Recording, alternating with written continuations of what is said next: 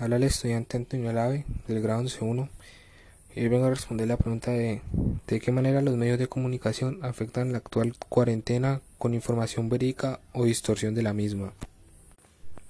Yo pienso que los medios de comunicación pueden afectar esta cuarentena de la forma que a ellos se les plazca, ya que estos tienen mucha influencia sobre las personas, ya sea porque las personas creen en lo que dicen o simplemente porque son medios de comunicación que por lógica serían dedicar a dar información que le sirva a la gente, información real.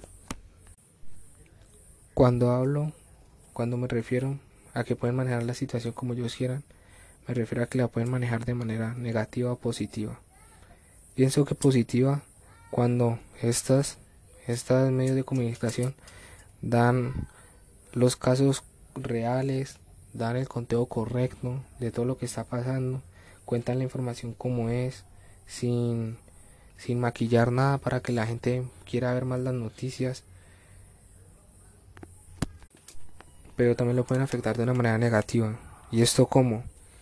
Pues todo lo contrario que lo positivo, dando la información incorrecta, dando información que frente a los ojos del, de la persona que lo vea sea increíble, simplemente para que la persona esté más, más, más metida con, con, esta, con este medio de comunicación y no se pierda ni un capítulo ninguna, ninguna edición y así tener más, más gente que la vea.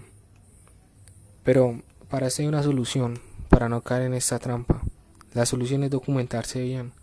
O sea, puede ser que los medios de comunicación den la información correcta o incorrecta, pero es, de, es cosa de uno si uno se lo cree.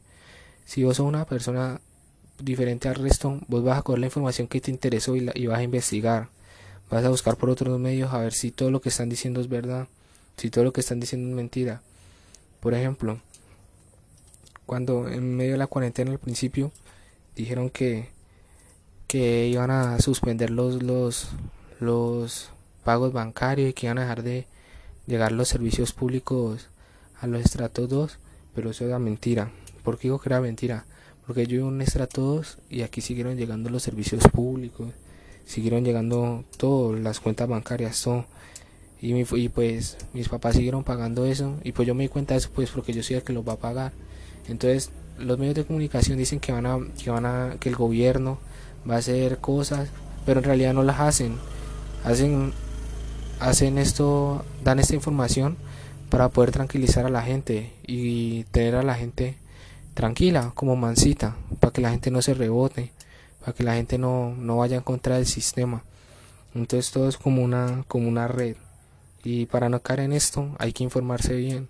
Si hay algo que te interesa, pues búscalo, e indaga más allá de las cosas y así no, no te vas a creer cualquier cosa que te digan.